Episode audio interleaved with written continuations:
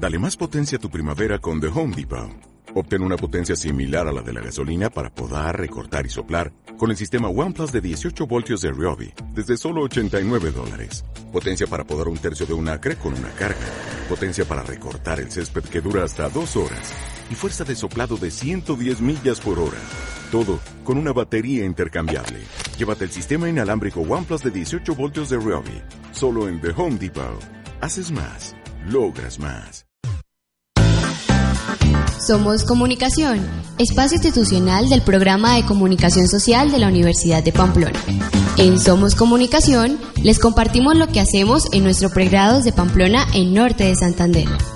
Somos Comunicación, martes de 4 y 30 a 5 de la tarde por 94.9 FM, Radio Universidad de Pamplona. Somos Comunicación porque la esencia de la comunicación es el diálogo.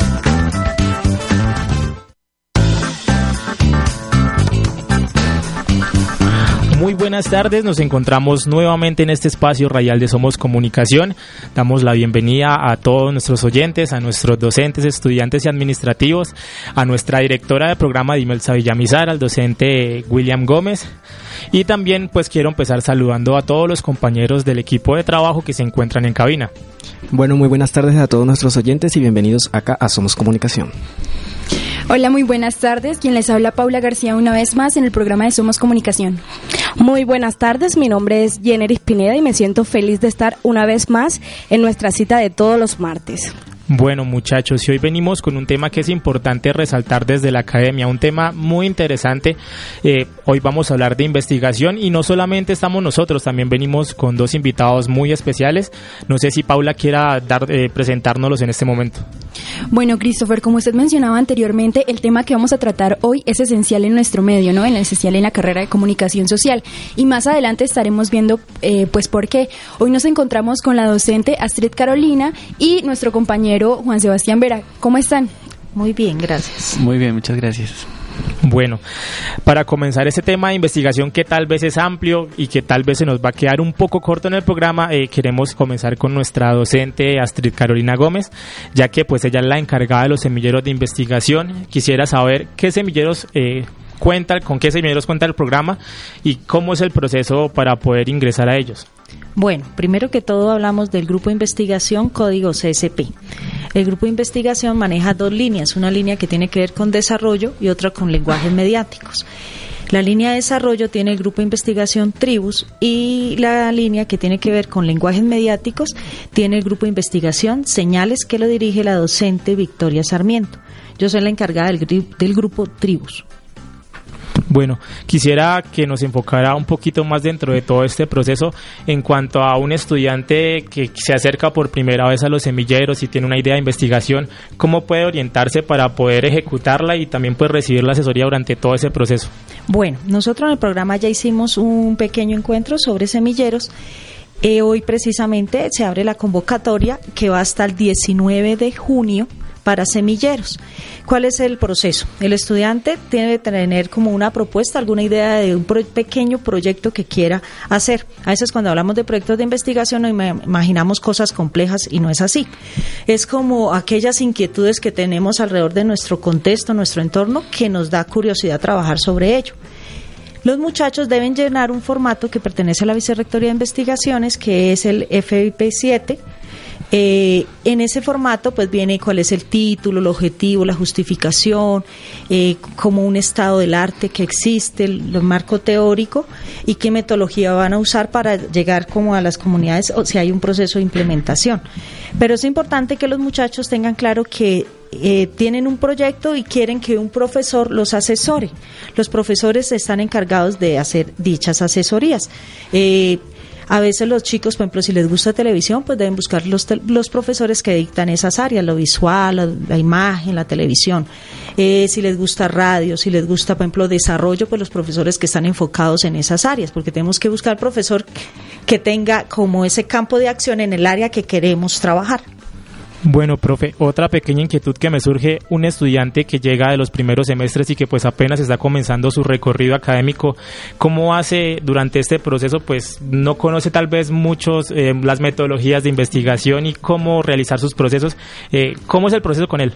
Bueno, eh, nosotros hicimos un primer encuentro y teníamos varios estudiantes de primer semestre. Entonces, eh, uno habla de investigación y es como si hablara en chino. Pero resulta que los chicos uno, uno les dice, bueno, ¿qué problema les preocupa o ven en su entorno en Pamplona? Si quieren lo dibujan. Entonces los muchachos hacían ejercicios de dibujo y eso. Entonces ellos se dieron cuenta, por ejemplo, hay problemas de movilidad, hay problemas de basuras, eh, población infantil que está trabajando y debería estar en la escuela. Sí, detectaron algunos problemas. Entonces eh, llevamos una plantillita que es el mismo FP7 y ahí vamos llenándolo a mano esa plantilla. La idea es que vamos a hacer como varios talleres. Ese día me acompañó la profesora Nini Luna en el ejercicio, pero vamos a hacer varios talleres para que los muchachos de los primeros semestres pues entren en el campo de la comunicación.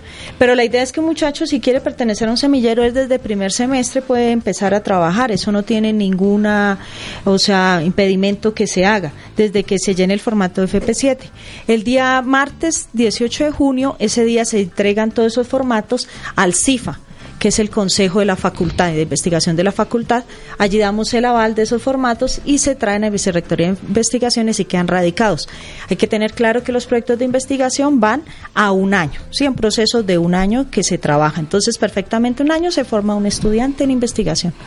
Bueno, profesora Street, eh, aparte porque pertenecer a un grupo de investigación, pues es una satisfacción que uno dice, bueno, estoy en un grupo y he hecho todo esto. ¿Qué beneficios trae trabajar en, en algún semillero? Bueno, uno, el principal beneficio es que es una formación como investigador, ¿no? Porque tienes un docente tutor. Sí, eso ya da una ventaja. Por ejemplo, cuando te gradúes ya tienes la ventaja de que tú puedes entrar una vez a hacer especialización, maestría, porque tienes una formación en investigación que no tienen otros estudiantes que no han estado en semillero. Segundo, los muchachos tienen posibilidad de hacer ponencias nacionales e internacionales, como lo va a comentar ahorita mi compañero Sebastián. Y lo tercero es que fortalece el programa, porque el programa está creando, innovando, y está, o sea, hay una creación del conocimiento, hay aportes al conocimiento, que ese es el deber ser de la educación. Profe, ahora coméntenos qué beneficia la asesoría continua de ustedes los docentes a los estudiantes dentro de sus procesos investigativos. Eh, hay dos modos. Uno es que el muchacho, eh, por ejemplo, inicia con un proyecto y puede ir avanzando en unas fases. Por ejemplo, tenemos un proyecto muy bonito que es Cinepaz, que pertenecía antes a un grupo de investigación, culminó allí una fase y ahora está realizándose la segunda fase. Entonces es como se va dando continuidad a proyectos y que otros chicos heredan esos proyectos y siguen trabajando, porque realmente cuando uno mira los beneficiarios de un proyecto es cuando ha sido a largo plazo. ¿sí? Y segundo, la formación que tiene el estudiante desde el área de la investigación, tener esa mirada que del investigador que no es la misma mirada que tiene usted en el aula cuando ve unas materias que son, o sea, requisitos del programa, pero no tiene esa mirada holística que debe tener un estudiante. Profe, usted nos comentaba respecto, nos comenta, la estamos bombardeando con preguntas. es que también el tema es muy interesante. Nos comentaba respecto a que a veces llegan o surgen semilleros de temas muy básicos, temas muy simples. ¿Qué consejos eh, nos da? Porque nosotros también tenemos esa inquietud, incluso siempre lo comentamos, para empezar o lanzarnos al mundo de la investigación que es tan importante pues en el programa de comunicación. Bueno, una de las cosas que siempre les digo a los muchachos y es como ejercicio cuando usted va de la, sale de aquí hasta la plazuela, observe qué problemas hay. Los observa. Después los narra o los pinta. Entonces ustedes empiezan como esas preguntas, bueno, pero ¿por qué aquello? Siempre que nosotros hablamos de investigación es porque algo nos surge, un o sea, a través de un problema surgen, surgen preguntas y las queremos solucionar y es a través de la investigación que podemos solucionar esas inquietudes. Entonces, eh, esta mañana me pasó una anécdota, estaba ahí en Justo y Bueno y pasó un carrito y el carrito era en forma de un bus y tenía todos los termitos del café, todo eso y yo les decía, mire, ahí va una noticia andando.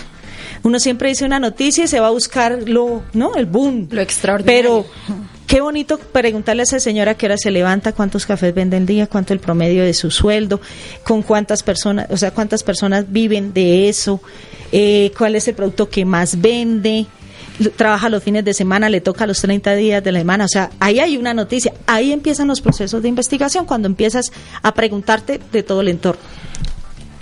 Exactamente, yo creo que a veces eh, estamos como tan confundidos con la investigación que vemos la investigación como un tema de científicos y de laboratorios y pues son cosas más sencillas que podemos ir trabajando poco a poco.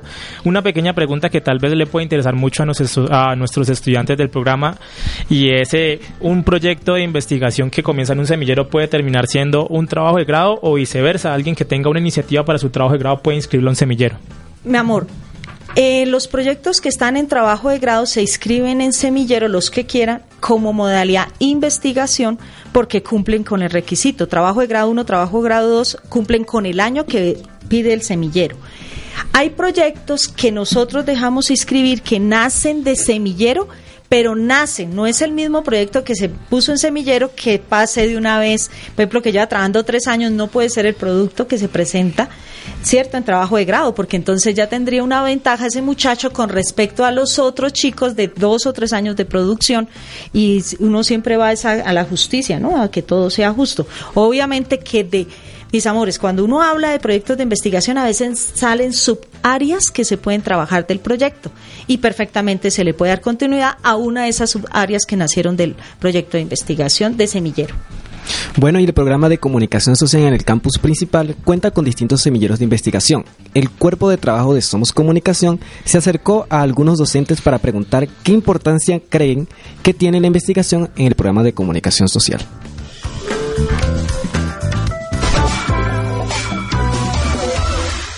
Bueno, la investigación, no solamente en el programa de comunicación social, sino en la formación profesional eh, de, los estudiantes que estamos educando en la Universidad de Pamplona que estamos formando.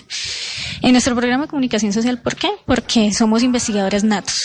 O sea, un comunicador social tiene que desempeñar o desarrollar habilidades de investigación, ya sea que lo haga dentro de estudios científicos, eh, de creación o difusión de conocimiento y pensamiento, o en su profesión como, como periodista, en la comunicación organizacional, en la comunicación para el desarrollo, en la comunicación y la cultura, bueno, en todas las áreas en las que un comunicador se puede desempeñar, necesita conocer y necesita realizar em, labores de investigación.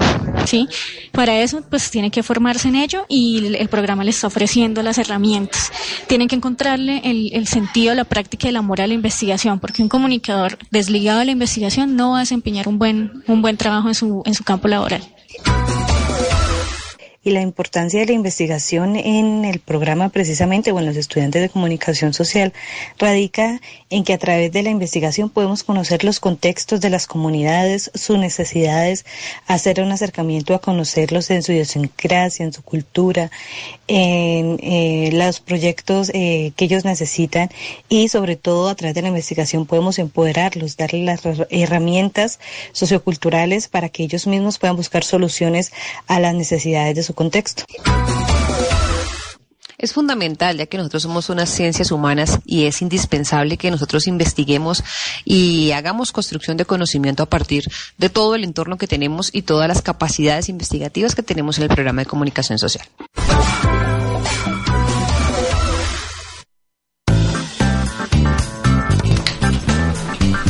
Acabamos de escuchar a algunas docentes del pregado de comunicación social, quienes dan su opinión de la importancia de la investigación.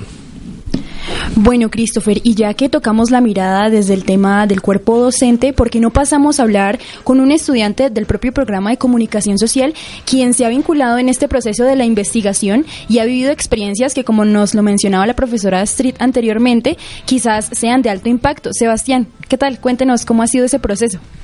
Eh, muy buenas tardes, primero agradecerles por este espacio.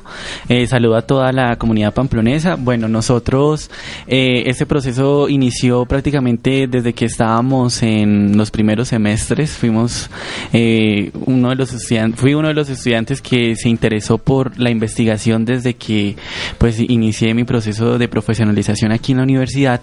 Eh, lo que hice fue em, crear eh, diferentes proyectos que me han llevado a representar al programa en diferentes ámbitos a nivel nacional y pues hay algunas propuestas internacionales que también tenemos ahorita en cuenta, pero en sí ha sido una experiencia enriquecedora porque me ha formado eh, como comunicador y ha sido como un complemento en mi proceso de profesionalización.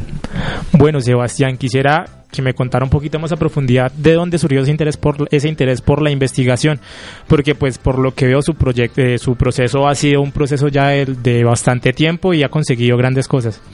Bueno, el proceso viene eh, desde desde hace varios años. Eh, antes de, estudiar en la Universidad de Pamplona, estudié en la Universidad Nacional y ahí empecé a, interesarme por los proyectos de investigación en el área en el área de las artes. Allí empecé con un proyecto de musicología y empezamos con unos proyectos de terapia musical y así fue como fui descubriendo como esa pasión. Ya cuando llegué acá a la Universidad de Pamplona eh, quise afianzar esos conocimientos y eh, enfocarme desde mi campo hacia las lo que decía ahorita la profesora Street, problemáticas, eh, cómo investigamos, indagamos en diferentes aspectos sociales, porque estamos hablando de la investigación social, que es muy diferente a la, a la investigación positivista. Entonces, a partir de eso, nosotros empezamos a diseñar eh, unos proyectos y pues dieron frutos muy positivos. Bueno, mira, eh, Sebastián, tú haces parte de un, un, semillero de investigación que se llama Narrativa Universal, ¿no? Y que vas a hacer a futuro una... ¿no? Perdón, perdón. Eh, mm. el, el proyecto que está manejando actualmente de narrativas de víctimas del conflicto en Pamplona, si no estoy mal, eh, ya él me rectificará y que es un proyecto que tiene muy, adelanta, muy adelantado y que pues ha conseguido grandes cosas en este plazo. Eh, sí, eh, hago parte del grupo de investigación Código y pertenezco al semillero de investigación Tribus.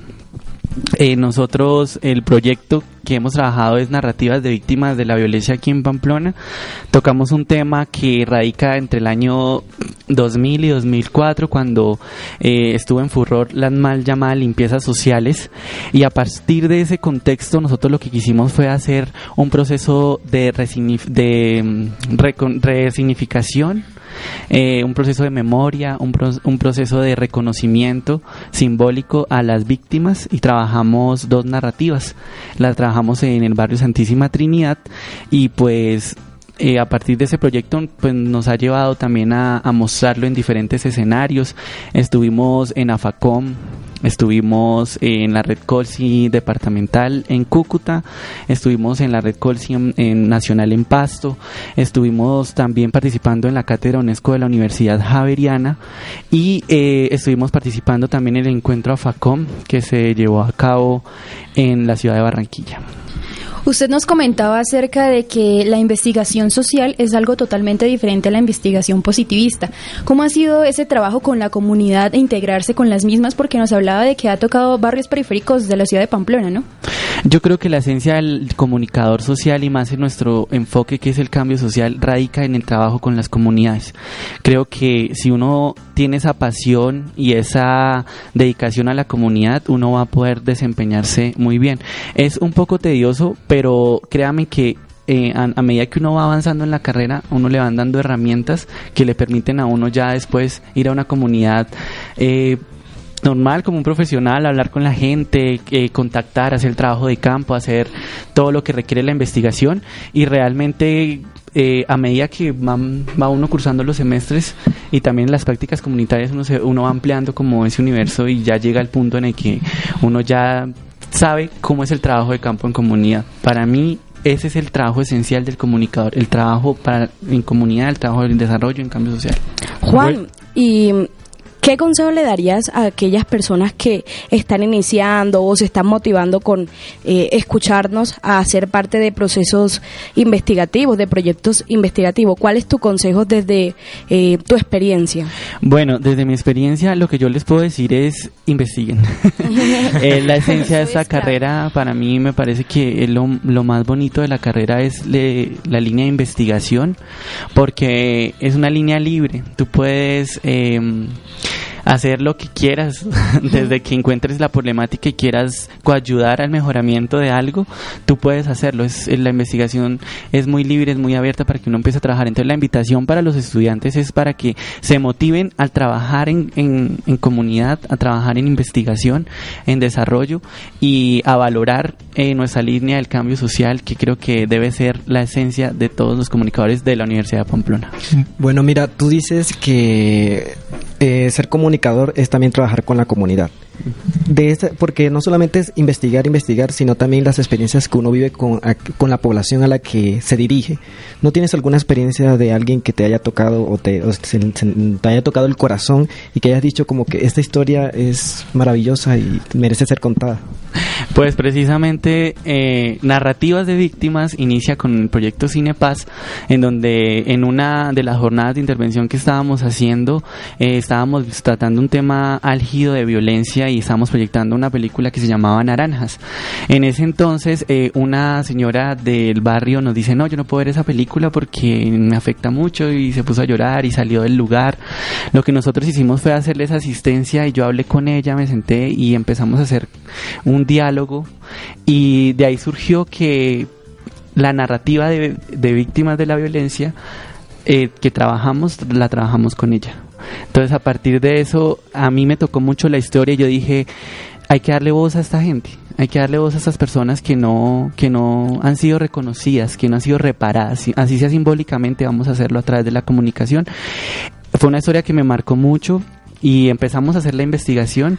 Y creo que lo más bonito fue cuando ya después del proyecto hicimos en el barrio como el acto simbólico de mostrar el proceso metodológico que llevábamos porque lo que hacíamos era transformar esas historias en diferentes lenguajes. Entonces lo, eh, lo satisfactorio fue cuando ella vio esos productos y sentirse reconocida eh, es muy bonito. Bueno, Sebastián, usted nos nombra el proceso de Cinepaz.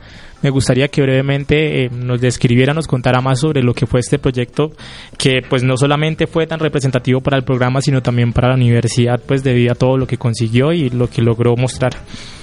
Bueno, el proyecto Cine para la Paz eh, empezamos a trabajarlo desde el año 2015, desde el segundo semestre. Nosotros empezamos a llevar el cine al barrio que ya venía trabajando el profesor William con Cine Club Pamplona. Lo que nosotros hicimos fue llegar a la materia de apreciación cinematográfica, de que por cierto esta mañana el, el programa de la facultad se habló. Eh, después de, de nosotros eh, cursar la materia, bueno, en el transcurso de la materia lo que hicimos fue trabajar con diferentes comunidades. En ese semestre trabajamos con ocho comunidades, trabajamos con el IMPEC, con el asilo, trabajamos con Barrio Santísima Trinidad, Simón Bolívar, Colegio Cambridge, trabajamos con la Vereda Chichira y trabajamos también con el Colegio eh, Brighton ahí empezamos nosotros un proceso eh, de llevar el cine, pero entonces esta vez hablando de la cultura de paz y la cultura de paz tiene que ver con valores, con el respeto, con el buen vivir, con las acciones entonces eh, del bien común. A partir de eso nosotros empezamos a trabajar en el proyecto y dio eh, la fortuna de que pues empezó a, tener un impacto en las comunidades y, empezamos nosotros ya a formularlo ya como proyecto de investigación. En ese entonces hicimos parte de otro semillero, em, empezamos a trabajar, el proyecto también nos llevó a diferentes escenarios, también estuvimos en Afacón, en la Cátedra UNESCO, en la Red Colsi Departamental, en la Nacional, estuvimos en la Sergio Arboleda, estuvimos en el Encuentro Internacional de la Paz en Bogotá. Estuvimos, fuimos, de hecho, cabe resaltar que fuimos el único proyecto que estuvo en ese encuentro internacional. Eh, también estuvimos en, en, Barranquilla, en la Universidad del Atlántico, eh, compartiendo pues estas experiencias del cine y pues eh, la UNESCO, la cátedra UNESCO reconoció el proyecto, eh, lo avaló y pues hizo un artículo ya publicado en, en, dos revistas, en la revista del de la cátedra UNESCO y en una revista indexada de investigación que ellos tienen. Entonces, fue muy interesante, ahorita estamos en la segunda fase, como decía la profesora Sid, pertenecemos al, grupo Código SP y estamos trabajando, con ellos hemos trabajado la línea de inclusión, que la trabajamos con RBC, pero también estamos trabajando en los municipios. Ya hemos estado en Cucutilla, hemos estado en Mutiscoa y ahorita estamos cuadrando una salida para ir a asilos, eh, ya como para culminar esta segunda fase que ya es afuera de Pamplona, en los municipios. No obstante, aquí en, la, en las comunidades el proyecto sigue trabajando desde eh, las asignaturas como Comunicación y Desarrollo 3, que el profesor William Cárdenas está liderando también. Entonces, el proyecto sigue, y pues esperamos eh, seguir contribuyendo positivamente a las comunidades que es nuestro principal eje. Bueno, en este momento brindo la invitación a todas, eh, a todos los oyentes a participar en la versión número 4 del Premio Nacional de Periodismo La Bagatela. Si tienen eh, interés en saber cuáles son las modalidades, que son prensa, radio, televisión, fotografía, caricatura, medios digitales, cine documental y tesis universitaria. Para más información de los requisitos, de dónde deben acercarse del jurado, acercarse al programa de comunicación social, a el lugar de la dirección del programa o al profesor William Javier Gómez, que él es una de las personas que anima a los estudiantes a participar en este en esta versión número 4. Bueno, eh, muchachos, desafortunadamente hoy se nos ha acabado el tiempo, el programa llegó a su final, eh, se nos quedan muchas cosas por fuera. Eh, bueno, creo que acá Sebastián también tiene una pequeña invitación antes de que nos despidamos. Eh, no sé, quiere una invitación muy especial sobre su, proyecto, de, grado, que también va enfocado por la rama de investigación. Eh, bueno, pues extiendo la invitación a la comunidad pamplonesa y eh, de la Universidad de Pamplona para que participen este 19 de junio. Tenemos la inauguración de la exposición fotográfica Tejido de Remembranzas. Lo que vamos a hacer en esta inauguración es visibilizar un proceso de aprendizaje que han llevado los integrantes de la estrategia de rehabilitación basada en la comunidad de la Dirección Local de Salud en torno a la fotografía, pero también vamos a, visibilizar a través de las fotografías los diferentes espacios donde ellos se desenvuelven y también la producción que ellos lograron hacer. Entonces, siendo la invitación para que todos participen este 19 de junio a las 6 y 30 de la, de la noche. Ahí vamos a empezar la inauguración. Esta exposición va a estar abierta hasta el 14 de julio, totalmente gratis, abierta al público, para que ustedes si no puede ir el, el 19 de la inauguración, puede ir en el transcurso de, este mes a visibilizar esta exposición. Bueno, ahí ya Sebastián nos ha dejado un plan muy interesante para este 19, así que para todos nuestros oyentes, eh, los que quieran participar, pues en ese día y no se pierdan esa oportunidad. También quiero despedirme de, estos invitados muy especiales el día de hoy, de nuestra docente Astrid Gómez y de Sebastián que nos han acompañado muy amablemente. Muchísimas gracias por la invitación. Muchísimas gracias por este espacio también. Bueno, y como dijo mi compañero Christopher Wilches, hemos llegado al final de esta emisión de Somos Comunicación. Agradecemos a nuestros invitados, la docente Astrid Carolina Gómez y el estudiante Juan Sebastián Vera. Nos despedimos a nombre de Frankie Niño y Fernando Villamizar en la producción técnica, en el equipo de trabajo Paula García, Christopher Wilches, Jenny Pineda, Pineda y quienes habla Wilber Ovalle. Recuerden que pueden sintonizarnos todos los martes de 4 y media a 5 de la tarde aquí en Somos Comunicación.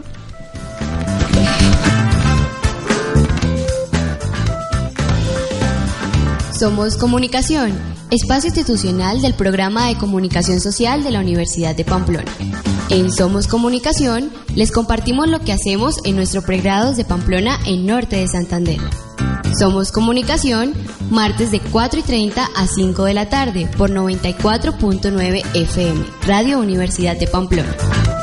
Somos comunicación porque la esencia de la comunicación es el diálogo.